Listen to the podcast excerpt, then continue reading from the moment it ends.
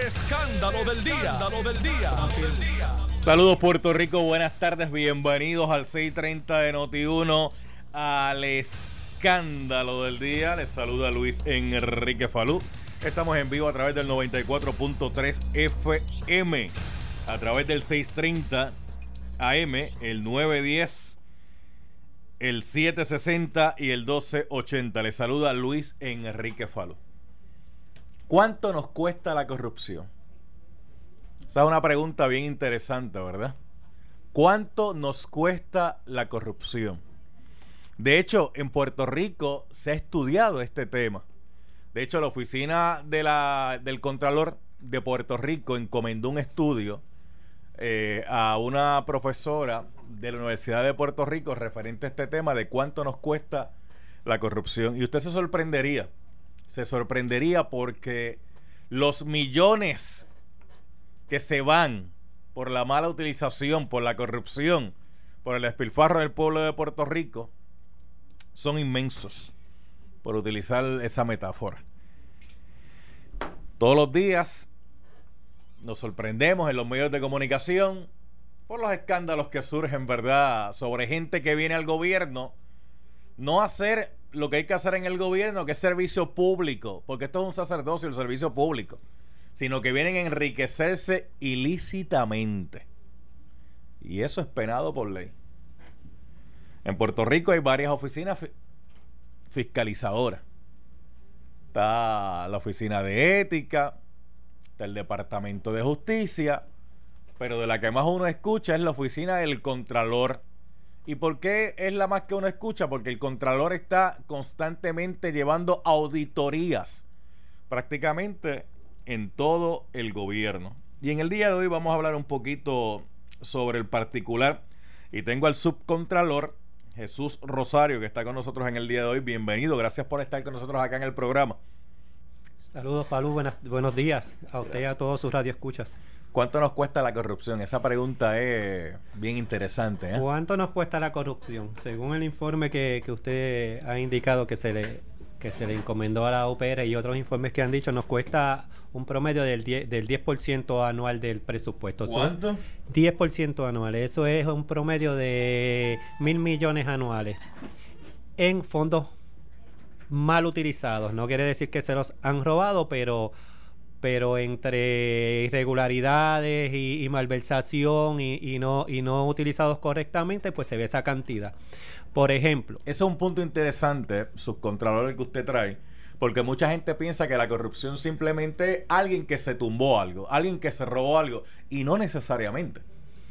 No necesariamente. Este, un trabajo que dejamos de hacer, un empleado que no está produciendo las 7.5 horas que se le pagan, este, proyectos sin utilidad, como nosotros hemos este, este, enfatizado en nuestros últimos informes. Del 2010 para acá, nosotros ya hemos contabilizado en proyectos sin utilidad 63 millones de dólares en, los municipios y cuando hablamos de proyectos sin utilidad son este por ejemplo este contratos que se dieron para que se hicieran unos planos de unos proyectos que no se dieron esos planos no tuvieron utilidad proyectos como el como el Coliseo de Naranjito. de Naranjito, que ahí se fueron 20 millones de dólares. Que, son, tirados a pérdida. Porque son tirados a pérdida. No hay dinero para terminar ese Coliseo y aquello está allí que no tiene ningún propósito. Al final del camino, aquello lo tendrán que tirar al suelo. Y es dinero que perdemos el pueblo de Puerto Rico. Simplemente ahí no, no, no, no, no se obtuvieron los permisos de uso. Y está en un sitio pues donde no se puede operar. Muchos centros comunales, este, por los municipios se pasan haciendo centros comunales que no tienen utilidad o pistas de, de atletismo. los alcaldes en estos momentos pues tienen que tener mucha prudencia porque sabemos que no hay dinero este la Contralora siempre ha, llevado este mensaje, ¿por qué en todos los municipios tenemos que tener este, este un, un, centro de eh, de, convenciones. De convenciones. todo el mundo quiere tener un centro de convenciones. O todo el, mundo quería tener los parques, los parques de chorrito. Cuando se pusieron de moda, todo el mundo quería tener parques Y todavía quieren tener los parques acuáticos estos de, de chorritos. Pues todo esto hay que repensarlo porque yo creo, pues estamos en, en, un... En un en un país donde los municipios pueden unirse en el consorcio y uno puede tener un centro de convenciones, el otro puede tener un parque y, y dividirse est- estos costos. Claro. Cosas así son los que se llaman pues el despilfarro de fondos y, y ahí llegamos a, a- a- al- a los mil millones anuales que pueden ser, además de toda la corrupción que se denuncia de personas que pues vienen a- al, al servicio público a, hacer cosas que no deben hacer. Además, la corrupción no es corrupción gubernamental, nada más la corrupción corrupción porque gente que viene de, de empresas privadas que están contratadas a, a- eh, con el gobierno también están cometiendo De- actos de, hecho, corrupción. O sea, esto no, contralor- esto no son empleados públicos nada más. No, no. La, la corrupción yo creo que va mucho más allá y usted lo menciona y yo me he pasado mencionando esto en el programa también. Obviamente la gente se focaliza más en la corrupción del funcionario público porque ese es el que le entregamos la delegación de poderes mediante la confianza del voto. Usted escoge un gobernante, escoge un legislador, usted delegó el poder mediante el voto. Entonces, esas personas toman decisiones basadas en esa delegación y ahí es donde se presta para esto. Pero cuando vemos la mayoría de los casos de corrupción, en la mayoría siempre hay un componente que viene del sector privado, porque el contratista fulano, la empresa tal, la empresa aquello, eso no es gobierno. Sin embargo, están ahí metidos en, en los escándalos. Usted tiene mucha razón en eso, pero siempre se señala al empleado público y, y- y eso ha creado un estigma hacia el empleado público este, sobre la ciudadanía que, que- que entiendo yo que es injusto porque hay muchos empleados públicos en este país que se levantan bien temprano, En su mayoría. en su mayoría, y echan el resto este, por este país. Lo que pasa es pues que por unos cuant- por unos pocos pagan, pa- pagan mucho. La Contraloría, ¿quién fiscaliza? ¿A quién fiscaliza? ¿A quién fiscaliza la Contraloría? La, ya contra- usted me habló de los municipios. Ustedes están en los municipios de cada dos años haciendo auditorías, ¿verdad? Eso es así, eso es lo que dice la ley. Eso es lo que dice la ley.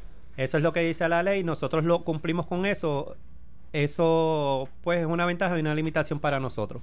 Porque si, si la, la ley nos obliga a ir cada dos años a los municipios, ya nosotros tenemos comprometido el 50% de nuestros recursos para tener que atender a los municipios. Si Así la ley es. fuera un poquito más abierta, nosotros podríamos tener la discreción de ir a los municipios que necesitamos entrar y auditar, pues de cada tres o cuatro años los que no necesitamos entrar. Hay municipios que se, que se administran bastante bien, hay otros que no se administran bastante bien. Eso es un impedimento de alcance. ¿Qué más nosotros auditamos? Mire, la, la- la constitución nos dice que nosotros auditamos este, todos los fondos públicos donde quiera que O estén. sea, ejecutivo, eh, Ejecutivo, legislativo y y judicial. judicial. Y todo fondo federal que entra a las arcas del gobierno, nosotros los auditamos también. Así que nosotros estamos en todos sitios y, y- y todo fondo que reciba una empresa privada, nosotros, eh, que empresa que recibe una empresa privada para De hacer fondos un proyecto públicos. de fondos públicos, nosotros los nosotros te- tenemos el, el- la, la encomienda de, de auditarlo. Así que nosotros po- estamos por en ej- todos sitios. Por ejemplo, yo soy eh, Falú Acme Construction y me dan un contrato con fondos públicos del gobierno de 50 mil dólares, por darle un ejemplo, para hacer X proyecto. Ustedes tienen jurisdicción sobre eso porque hay 50 mil dólares del pueblo de Puerto Rico para hacer un trabajo. Eso es correcto. Muy bien, muy bien. Para que todo el mundo nos vaya entendiendo por allá. mismo vamos a abrir llamadas 758-7230, 758-7230, 758-7230. Ustedes han sido bien enfáticos en la fiscalización porque no solamente van eh, al despilfarro de dinero, sino también van sobre las decisiones administrativas que se toman, porque hay mucho creativo por ahí que quieren justificar a veces eh, la utilización de fondos diciendo, no es que es una decisión administrativa que yo tomé, bueno sí, pero hay decisiones administrativas y decisiones administrativas. Por ejemplo, el que, el que quiso hacer un parque de 20 millones de pesos en Naranjito para decir que era un coliseo que no tomó en consideración, oye, ¿cuánta gente va allí? ¿Qué evento vamos a hacer allí? ¿Van a haber eventos para llevarlos allí versus el coliseo acá? Eh, ¿Cómo la gente va a llegar allá? ¿Hay carretera como para que pueda llegar la gente? Facilidades. Por eso es que lo tenemos allí como elefante blanco ahora, perdido allí. Exacto, en, en- en nuestro, en nuestros hallazgos nosotros pues en las causas buscamos pues el origen de esas causas y, y- y en este y en este, y en este problema que estamos teniendo de donde se hacen pues este tipo de proyectos que no han tenido beneficio cuando buscamos la- la- las causas primero es que no se planifica no se planificó adecuadamente Claro. como usted como usted estaba diciendo y, pri- y segundo los fondos para financiar eso tuvimos una idea de hacer un proyecto gigantesco pero los fondos donde están y ahora mismo no hay fondos, así que no creo que nadie pueda estar planificando hacer proyectos gigantescos porque ¿dónde los van a, tener? Mire, la, la, Oficina del Contralor, además de, de nuestras auditorías que las hacemos por ley, pues nosotros creemos en la prevención. Claro este, porque entendemos que en la educación, pues podemos, con la educación podemos corregir este, este, muchas de estas situaciones. Nosotros tenemos una oficina que es de la Oficina de Prevención y, Orientación que, que, que del 2010 a esta fecha ha orientado a 43 mil funcionarios públicos, entre, entre, empleados municipales, estatales y, a los que nos obliga la ley, la ley 190 y la ley 78. La ley 190 nos, nos, indica que, que, nosotros debemos orientar a todo funcionario que, que designe el, el, gobernador y la ley 78 a todo funcionario electo. Todos estos funcionarios electos nosotros los orientamos sobre cómo este, eh, utilizar este, los fondos públicos adecuadamente a los jefes de agencia los, los, municipios y las agencias nos piden adiestramiento y nosotros los adiestramos sobre compras, sobre subastas, sobre propiedad, sobre todo esto. O sea, por falta de orientación y por falta de gente que, que, que, que, esté dispuesta a, orientar a los funcionarios públicos, no es la causa. Y déjeme Aquí hace falta voluntad. Y vamos a eso, vamos a eso, porque yo tengo un pique. No me mira así que hoy es viernes. El pique de los viernes es mild. es mild, suavecito para que baje. Oye, gloria a Dios que es Viernes Santo. este, y es que la oficina del Contralor, lamentablemente, depende del Departamento de Justicia o de otras eh, entidades para poder llevar a cabo la parte final cuando ustedes detectan irregularidades, cuando ustedes detectan malos manejos de dinero, cuando ustedes tienen que eh, eh, procesar a alguien, porque lamentablemente el contralor no puede, no puede ir directamente al tribunal, depende de justicia, eh, depende también del FEI, en el caso de que vayan a referir este algún alcalde, o sea, Mano, ¿por qué el, Contralor no puede ir directamente a los tribunales y enjuiciar a esta gente? ¿Por qué? Porque ustedes pueden hacer los señalamientos y llega justicia y en justicia ven el... Guarda eso ahí que estamos bregando con otra cosa ahora, bregamos con eso cuando nos acordemos. Entonces, ¿verdad? Es como, es, como agridulce señalar a alguien y de momento decir, oye, pero si le, le, le, edito la evidencia, le edito los documentos, está ahí y, y no veo que... Pues este, nosotros por la constitución no podemos no no no no somos los llevados a, cabo a que de hecho el puesto del contralor está ya por constitución es de, de los eh, eh, pocos puestos que exacto. ya a, quien le toca juzgar aquí es al Departamento de Justicia y a la agencia de, de, referimiento. Así que ese poder no lo tenemos. Nosotros simplemente hacemos las auditorías, hacemos investigaciones y referimos.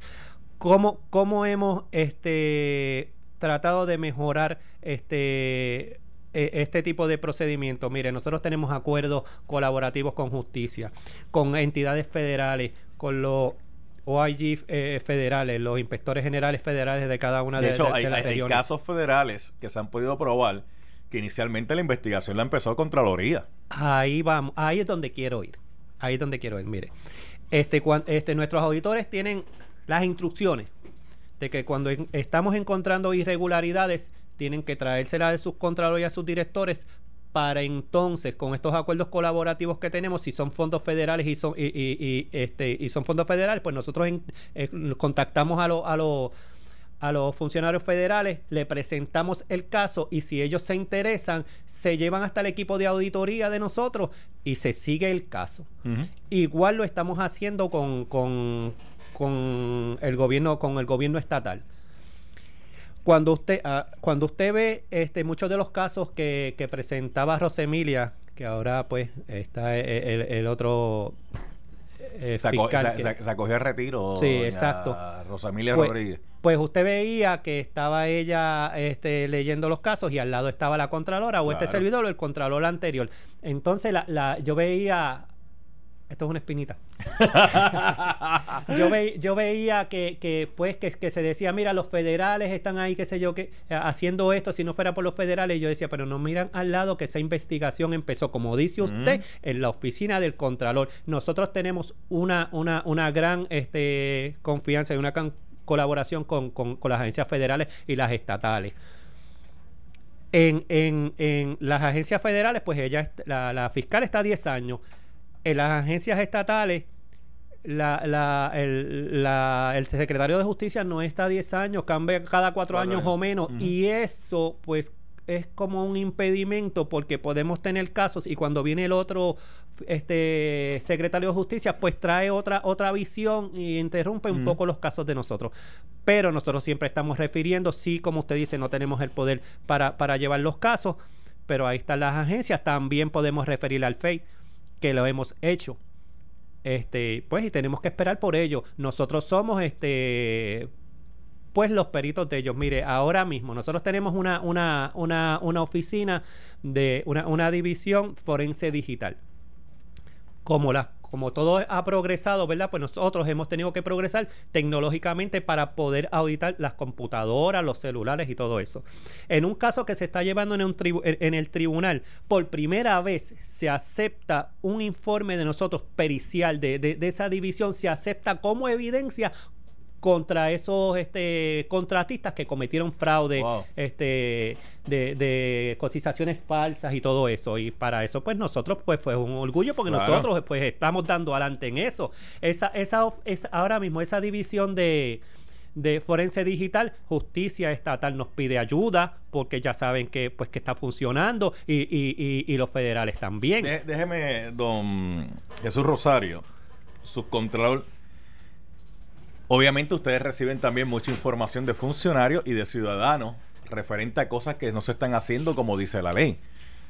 La gente tiene varias formas de hacerlo, ¿verdad? Este, y tienen varios mecanismos, pero para el que no lo sepa, vamos a, vamos a explicarle cómo es. Yo soy funcionario y sé que aquí se está haciendo algo que no se debe, o soy un ciudadano y vi algo que no se debe. Digo, espérate, yo creo que el Contralor debe intervenir ahí. ¿Qué, qué hay que hacer? Excelente, mire. Muy buena pregunta, este, como dicen por ahí, ¿verdad?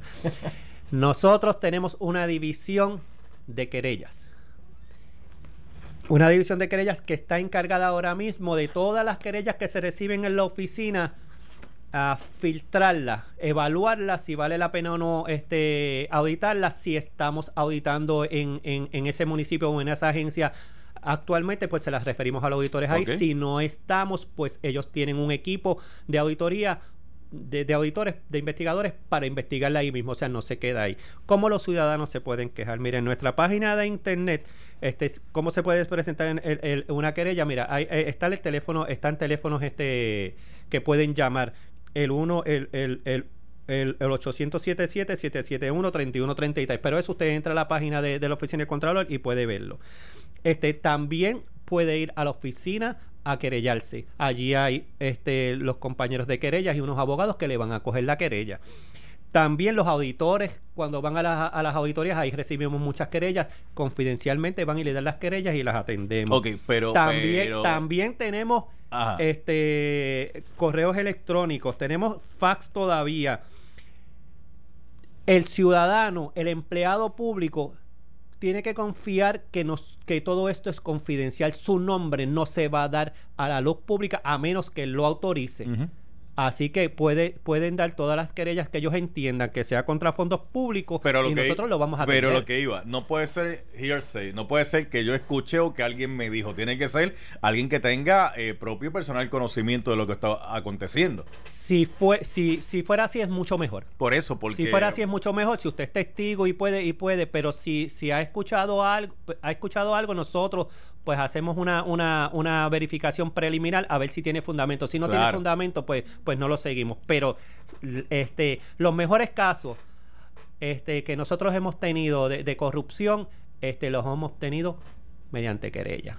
Sí, O sea, sí. porque cuando hay una confabulación entre un, entre un, un- una, una confabulación entre la empresa privada y un funcionario, es bien difícil eh, eh, saber del fraude a menos que uno de los dos hable o haya alguien que, que tenga conocimiento. que tenga De, conocimiento. de- de que se pusieron a- de acuerdo para defraudar a- al, al Estado. Exacto, eso es así. Sí, Así sí. que hay, tenemos maneras de, de, atender esos casos a los ciudadanos, pues les pedimos que si tienen esta información, pues simplemente se comuniquen con la oficina y los atendemos gustosamente. Y de hecho los ciudadanos pueden tener eh, acceder a los informes de la Contraloría entrando a la página del Contralor. y hay un área que están todos los informes eh, de los municipios que están ya las auditorías listas, las que ya han, las que han salido. ¿Cuál, fue, cuál, es la última que hay en la página? Déjame ver, yo, yo, yo, yo, yo no entré hoy a la página, voy a chequear aquí rapidito, a ver cuál es la última que hay. De, deja ver cuál es la última que están trabajando ahí. La oficina del Contralor, vamos, esto, mira, mira, esto es en tiempo real, mira. No, no, no, no, no, yo sé que usted sabe, pero no me lo diga usted, porque yo lo que quiero es que la, gente vea el procedimiento. Yo fui a Google, puse oficina del Contralor, ahí me aparece rápidamente la primera página, que es ocpr.gov.pr. Esa es la dirección de la oficina del Contralor. Ahí me van a recomendar que utilice el navegador Chrome para ver mejor la información, ¿verdad? Cuando el teléfono y entro aquí y está chévere porque eh, tiene, mire, tiene informes de auditoría e investigaciones, Contraloría Digital, la consulta de registro de contratos. Esa nos gusta, Pancho. esa nos gusta porque ahí nos metemos a ver a quién, a quién le dieron contrato, por cuánto, qué es lo que estipula. A veces las candidatas de los, de los contratos, la gente dice, mira, le dieron un contrato de 500 mil pesos a fulano. Y no es que le dieron el contrato 500 mil, es que el contrato es hasta un tope de, y ahí está todo, se supone que esté todo, ¿verdad? Planteado. Contralor ya que ahí aparecen los contratos y se le exige al gobierno que aparezcan los contratos, ¿no le podemos exigir que aparezcan eh, las hojas de facturación de esos contratos? Porque, digo, si el contrato es público, se supone que la hoja de facturación, donde yo voy a pagar con fondos públicos, también lo sea. Ahí lo que no debe aparecer es el seguro social del contratista, dónde vive, ni el teléfono. Eso se puede tachar, eso se puede bloquear. Pero ¿por qué me está facturando? ¿Qué es lo que yo le voy a pagar con fondos públicos? Se debería saber. Bueno, eso ya es política pública, eso lo tiene que determinar el, gobierno. hasta ahora. Hasta ahora no lo es. Hasta ahora no lo es. Mire, este, en esto hemos avanzado mucho. Antes simplemente el registro de contratos era un depositorio de información. Ahora, ahora, para cuestión de transparencia, para más transparencia, o usted puede acceder al contrato físicamente ahí mismo, que antes eso no lo había. Eso no lo hay ni la jurisdicción de Estados Unidos. Puede ir a los estados y usted no va a encontrar los contratos de, que, hacen en, el gobierno federal. Pero aquí está accesible al público y a, y, a y a los periodistas que, por cierto, hacen un trabajo de investigación formidable con esos contratos, que, es lo que hemos visto y nos dan mucha información también. Mira, ahí aparece querellese y aparece transparencia, que es otra información. Sí, pero ese, consulta de registro de contratos, eso es bien interesante. Bien interesante. Sí, sí, eso para seguir el rastro no, no, no, no, no tiene precio. Sí, eso es una herramienta de, eso es una herramienta más de investigación. Sí, sí. Pero cualquier legislador que me esté escuchando, si se quiere llevar una estrellita, yo estoy seguro que todo el pueblo de Puerto Rico respaldaría de que de la misma forma que aparece ahí el contrato, que aparezcan las facturas de lo que se hace con fondos públicos. De hecho, ustedes las analizan. Cuando ustedes van a hacer auditoría, tienen que analizar esos documentos y tienen que sopesar si lo que se está facturando ahí, ese servicio, se brindó o no se brindó, y si se brindó de manera eficiente o de manera deficiente. Es más, yo le voy a traer un ejemplo de la oficina del Contralor que estaba chequeando, Pancho, vamos a hacer la pausa. Hubo una corporación de aquí de Puerto Rico que pagó unos programas. Y después que pagó los programas bien chéveres, pues ¿de quién son los programas? Pues de la corporación que los pagó. Pues a un productor se le ocurrió hacer un compendio de esos programas y cobró por la realización de los compendios. Y el contralor dijo, pero espérate, si los programas ya los pagamos, si usted tiene el personal ahí para hacer los compendios, ¿cómo es que le pagamos tanto a fulano para que hiciera eso? Eso es prácticamente facturar dos veces por lo mismo. Eso es correcto. Tengo que hacer la pausa. Chacho, un coquito de agua para hoy no tiene precio. Un coco, un coco de agua para hoy viernes. Chacho, eso no tiene precio con el calor que está haciendo. Y yo no sé porque ya empezamos las navidades, el primero de noviembre. Se supone que ya hayan empezado ya las navidades. ellos no van, no van a celebrar este Thanksgiving. Es que ya, ya, ya, ya es Thanksgiving ya es parte del paquete de las navidades. Ya no es una celebración aparte, ya, ya es completo. Thanksgiving, Navidad, eh, San Sebastián, este Reyes, todo eso va en un combo, un package. Por eso es que tenemos la Navidad más larga del mundo. Ah, y, estamos tratando de, meter a octubre. Eh. Lo que pasa es que todavía no. ¿Viste las bombillitas de, Halloween? Que son como las bombillitas de Navidad de colores, pero entonces con colores de, Halloween. Este, blanquitas, negritas. Es que estamos tratando de meter Halloween en el package de Navidad también. Si nos dejan. Jacobo Morales protagonizaba un programa que decía todo el año es Navidad. Vamos a la pausa, regresamos en breve. Rico es así. En breve regresamos con el más picante de las tardes. Luis Enrique Falú en el escándalo del día por Noti 1630. Seguimos aquí con el subcontralor en el día de hoy, hablando sobre cuánto nos cuesta la corrupción. Todos estos escándalos últimos que han salido por ahí, con estos asuntos de gente trabajando en el gobierno, familiares de, que más que contralor le toca básicamente a, a, ética, porque ahí el, que mide los grados de consanguinidad, pues sería ética, pero, pero eso sería en el caso también de los empleados de carrera. Porque cuando estamos hablando de contratistas, eh, ¿quién supervisa a los contratistas? ¿Qué, qué, qué, qué agencia de gobierno es la que, la que tiene que supervisar eso? Porque el empleado de carrera tiene que seguir unas normas, tiene que seguir este, unas reglas, pero ¿y los contratistas? Los contratistas, como usted dice, son contratistas del gobierno, lo tiene, los tiene que supervisar este, las personas que los contratan. Tiene que verificar si, si ellos prestaron lo, los servicios, si genera alguna, muchos de estos son este contratos profesionales consultivos, está la, la, ley 237, tienen que cumplir con todos los requerimientos de la ley 237, si están al día en planilla, si están al día en, en con, con asume, todo eso antes de contratarlos, ellos tienen que cumplir, pero quien les toca supervisar el trabajo es la persona que los contrató y, y que, y que le pague por los servicios que realmente contra, eh, que realmente se prestaron. Uh -huh. Ay, pero un este un una agencia que, que fiscalice realmente a los contratistas, pues no lo hay. Hay un código No. de ética de, de, de- de contratistas, pero pues, y sería bien esto porque, por ejemplo, los grados de consanguinidad, cuando estamos hablando de empleado, lo que dice es que pues, una persona no puede tener eh, eso- cierta cantidad de grados y si es muy cercano, ¿verdad? Padre, hijo, eh, pues tienen que pedir, en, ya, ya no se dice dispensa, utilizan otra palabra ahora, si ese fuera el caso. Pero cuando estamos hablando de estos contratistas y los escándalos que están saliendo ahora, no es porque el familiar los contrata directamente, es que busca que otro se lo contrate por la influencia que tiene y el poder que tiene dentro del gobierno.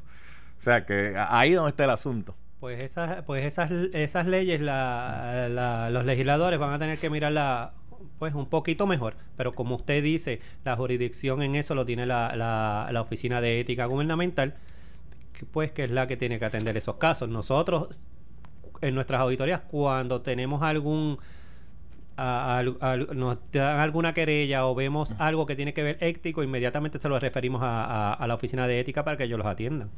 Ok, eh, ahorita hablamos que fiscalizan los 78 municipios. El Ejecutivo son todas las agencias de gobierno del Ejecutivo. El, el judicial, que viene siendo todo el sistema judicial de Puerto Rico, ¿verdad? Todos los tribunales. Y se, y se me queda cuál, este. Y el legislativo. El legislativo. El legislativo también, este. ¿Qué, qué chequen en el legislativo? Bueno, en, en el legislativo está la Asamblea Legislativa, que la Ujú. constituye Cámara, Senado, está Superintendencia del Capitolio, este, Esa está pegada ahora mismo. eh, Esa está pegada ahora mismo. Está este. Superintendencia, sí. está Servicios Legislativos, está Donativos Legislativos, toda- toda- todas esas áreas. Y, esta, y ahí entramos nosotros también en, en- en la Asamblea Legislativa. Ok, ok. Y, y che- y están chequeando los donativos y todo eso que... Sí, ahora mismo tenemos una auditoría en, en, en, en servicios legislativos que está corriendo ahora mismo. Hay un informe que está corriendo y está en, en, en comunicación. Estamos esperando que la agencia conteste el borrador del informe. La Contraloría, como ha ocurrido en Puerto Rico, pregunto, ¿tuvo, ¿tuvo recortes en el presupuesto? Porque de un tiempo para acá vimos que las agencias fiscalizadoras como que fueron creativos y, y le bajaron los presupuestos. A Ética le bajaron el presupuesto, este, a Justicia pues le han bajado el presupuesto en algunas áreas también de investigación. La Contraloría, el presupuesto se lo tocaron. En un momento nosotros tuvimos 43 millones para, para operar. Ahora mismo, para operar, eh, tenemos 37 millones de O dólares. sea, hubo un recorte. Ahí hubo, ahí hubo un recorte. Exacto. Sí. Y es triste porque cuando usted asigna recursos y presupuestos a entes fiscalizadores, usted no está botando dinero, usted está haciendo una inversión para ahorrarle dinero al pueblo de Puerto Rico. Porque en todo este, ahorita usted me dijo que son mil millones de dólares que se van. Prácticamente en irregularidades, despilfarro, eh, malos manejos y, eso sin contar lo que se va por el lado. O sea, si ese dinero lo tuviésemos ahí, ¿qué muchas cosas podríamos hacer con mil millones de dólares? Se pagaría la deuda pública. sí, sí. Claro. Sí. Pero no, pero no lo ven así. Confiarían, las agencias que, que, dan el dinero confiarían un poco más en nosotros. Eh, pues me imagino que, que, la economía en, en, el país este, mejoraría. Sí. Por eso el, el, estudio que se le encomendó a la universidad se llamaba así, ¿cuánto nos cuesta la corrupción? Porque es más el dinero eh, que pierde el pueblo de Puerto Rico que si lo utilizaran esos recursos para dárselo a los agentes fiscalizadores. Pero parece que no les conviene que hayan entes fiscalizadores. Porque si hay entes fiscalizadores, no evitan el tumbe. ¿He mencionado nombre yo, Pancho? Ninguno, ¿verdad? Ok, estamos claros. Vamos con unas cuantas llamaditas a su controlador Jesús Rosario. Mire, ¿cuánto tiempo lleva usted en el servicio público? Mañana cumplo 32 años en, la oficina del Contralor. 32, felicidades. Oye, eso se dice fácil, pero 32 años en la oficina del Contralor, muchas felicidades. Mañana entonces, mañana sábado. Sí, casualmente entré el Día de los Muertos. Mire eso, mire eso. Pero como mañana es sábado, mañana usted no va a trabajar. ¿Verdad? Los muchachos en Contraloría hoy este, están a tiempo todavía, porque Contralor, ¿a qué hora cierra Contraloría? ¿A las 4 y 30? A las 4 y cuarto. A las 4 y cuarto, pero. Sí, pero realmente muchos no quedan como hasta las 6. Ok, pues pueden, pueden hacer algo, no sé, un bizcochito o algo que te... Por aquello de, oye, 32 años. Sí, y con esto de. Usted, o sea, usted, usted, ha visto, usted ha visto allí prácticamente de todo. Yo, yo fui reclutado en, en en noviembre 2 del de 1987 por, por Liliana Colón Carlos. Ok. En paz descanse. Pasé los 10 años de Liliana Colón Carlos, pasé los 12 que tuvo este don Manuel Díaz Saldaña y, y, y, y los 10 que... que, que Tiene Yasmín Valdivieso. Exacto, que los cumple ahora en, en, junio. Ok.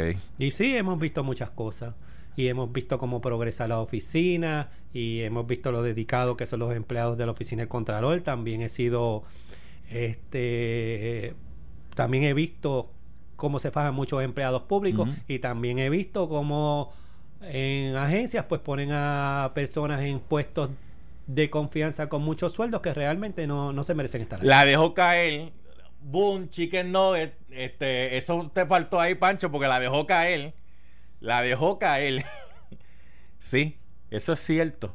Y eso es uno de los problemas de corrupción. Pero eso no es un secreto. Sí, pero es un problema de corrupción que hemos tenido en Puerto Rico. Y no, y no, y esa corrupción posiblemente no se cuantifica. Y es una de las corrupción que más daño le ha hecho a este pueblo. Porque usted poner a alguien en una posición sin las capacidades, sin las competencias, sin la preparación ni la experiencia, usted lo que está haciendo es echando para atrás el servicio, prácticamente. Y eso desmotiva a los empleados que tienen compromiso y que, tiene, y, que tienen compromiso en este pueblo. los desmotiva mucho y eso lo hemos visto en la trayectoria de estos pues 32 años que uno lleva en la oficina. Y lo han visto todos mis compañeros. ¿Cuál, ha sido el caso de corrupción así que le venga a la mente que, más, lo, más lo ha impactado en esos 32 años? el, instituto, el Instituto del SIDA, que me preocupé ahí en ese silencio que usted dice, pues dije, ajá, yo quiere decir que son tantos que ahora tiene que empezar a coger. no, pero está bien. El, no, el Instituto del SIDA, eso fue horrible para este pueblo. Eh, Exacto, estaban la, el caso de la venta de los hospitales, donde hubo, pues... A, precio de, pescado abombado vendieron los hospitales aquí en Puerto Rico. Exacto. Y había, y había gente que los estaba comprando, este... Sí, sí. Este, tuvimos hace poco uno de, de, superintendencia del Capitolio, hace uno como, como dos años. Bueno, ah, no, que dos años. ¿Cuál? el de, el de la remodelación de la de la de, ah, de, las oficinas que todavía ese caso ah, está en los tribunales no es, que creía que me estaba hablando de los empleados fantasmas mire eso de los empleados ah bueno los empleados fantasmas también estuve en esa época hace muchos años atrás cuando estaba doña Ileana Colón Carlos que ahí hubo alrededor de, de 11 o a 13 legisladores que tuvieron que, que cumplir por haber tenido empleados fantasmas en, en, en sus nóminas ese periodo yo lo viví. este ¿Usted, recuerda el de, la monjita? sí, sí. Recuerdo el de la monjita, pero eso no eso nunca fue a, a, corte. pero, se, pero se discutió con velocidad. Se discutió este, mucho, se discutió mucho. Sí. Eh, habían otros casos donde habían legisladores que en aquellos tiempos se supone que estuviesen en su oficina y estaban trabajando eh, en sus bufetes de abogados o, desde, las oficinas del Capitolio. Y que utilizaban los recursos públicos para sus fines privados. Oficinas, sí.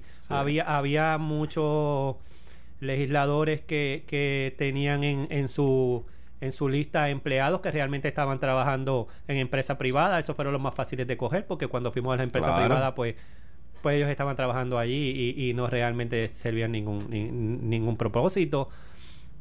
Pues ese, ese, tipo de, pues, de corrupción la hemos vivido, hemos mejorado, este, pero como que en ocasiones eh, eh, buscan cómo mejorarla. Sí, pero. Para eso nosotros estamos pues listos también. Aunque se ponen creativos, pues ustedes están ahí listos para meterle mano también para, para romperle esa creatividad. Eso es cierto. Lo que hicieron el Contralor, este, yo entiendo que los compañeros siempre han sido bien, bien comprometidos. Los que estamos y los que se tuvieron que ir con el pre-retiro y todo eso, que eran bien comprometidos sí, también. Sí. Ahí se nos fue gran experiencia en, en, en hace como, como un año o dos se nos fue mucho empleado de experiencia. No, y eso es complicado para las agencias de gobierno porque, por ejemplo, miren, cuando usted tiene un empleado que tiene muchos años de experiencia, tiene una capacidad y una competencia, eh, es un acervo, ¿verdad?, de conocimientos que tiene, de un conocimiento especializado, esa es la palabra correcta, que por más que usted quiera buscarlo en un empleado nuevo de paquete, le toma muchos años aprender. Le toma muchos años aprender y, y, entonces es un poquito complicado en un momento dado. Eso es cierto. Mire, ahora mismo, este, hablando de. Esto es otro mensaje de la Contralora que nos hemos dado cuenta en, la oficina. Hablamos del gigantismo en el gobierno, del gigantismo. ¿Cuál es la, la, la, respuesta? Pues la ley 7, la ley X, donde pues, los mm. empleados se han tenido que, que ir. Pero estos empleados no se sustituyen y los que se sustituyen se sustituyen por gente que, que, que, que es contratada o viene a dar los servicios contratados. Realmente, los contratos, lo que hemos visto es que están saliendo más caros que haber tenido un empleado ahí. así. Ahora mismo, este, usted ve que las calles, este, pues, pues no se están podando ni nada de eso. Es que los empleados de obras públicas, pues, pues fueron este cesanteados y esos em, y esos servicios de primera necesidad pues no se están dando. ¿Cómo los vamos a dar? Pues contratamos a alguien, pero cuando vamos y vemos esos contratos salen más caros que los mismos empleados. O sea, hay, que tener un cuidado de hablar gigantismo gubernamental y de decir que todo lo hace mejor si los contratamos, si los contratos van a ser este más caro de lo que teníamos, ¿dónde está la economía? Sí, y, y obviamente cuando uno analiza con detenimiento, fríamente y escudriña, uno se percata de eso porque nadie en la empresa privada viene a hacer un contrato con el gobierno para perder. Nadie. nadie. Ni para empatar la pelea. Tampoco ni para empatar la pelea. Ellos están para ganar. Para, ganar. Ese es su fin. O sea, los, es su fin. los empleados públicos están ahí por, pues porque les gusta y lo que estaban mucho, bueno, mucho tiempo. Voy, voy vamos, para, vamos para el cuadro, porque me quedan. Ya, Jayo, espérate. Me, me, volví aquí hablando con don Jesús Rosario, su contralor, y se me ha ido el tiempo, pero Mire, venga acá. Contrador, yo soy empleado público. ¿Usted es empleado público? Soy empleado público. Sí, soy empleado público, pero de la empresa privada. Ajá. pero vamos a suponer que soy empleado público de una agencia de gobierno. Y yo, yo trabajo de 8 a 4 y 30 de la tarde. Poncho a las 8. Y a las 8 y media yo tengo que chequear mi Facebook porque yo tengo, yo tengo que ver las actualizaciones o tengo que chequear mi Twitter, yo tengo que estar al día de lo que está pasando en el mundo, yo tengo que estar al día con lo que esto. ¿Eso se podría catalogar como corrupción o no?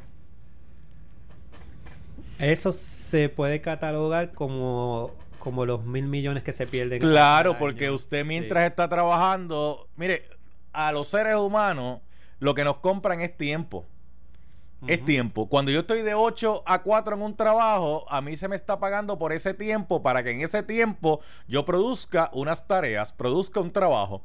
Si yo estoy haciendo algo que no tiene que ver con ese tiempo que se me está pagando, no tiene que estoy cayendo en ay diantre pancho confusión. Porque yo no estoy allí para eso, a mí me están pagando por un servicio. Sí, a usted le está pagando porque en las siete horas y media u ocho horas por las cuales se le contrató, usted haga el mayor esfuerzo en esa en, ese tiempo. Ay, pero tirarle un ojito ahí al, al, al, a los estatus no es nada, es un chipito de tiempo que uno pasa viendo las actualizaciones. Eso es lo que piensa mucha gente. Chacha.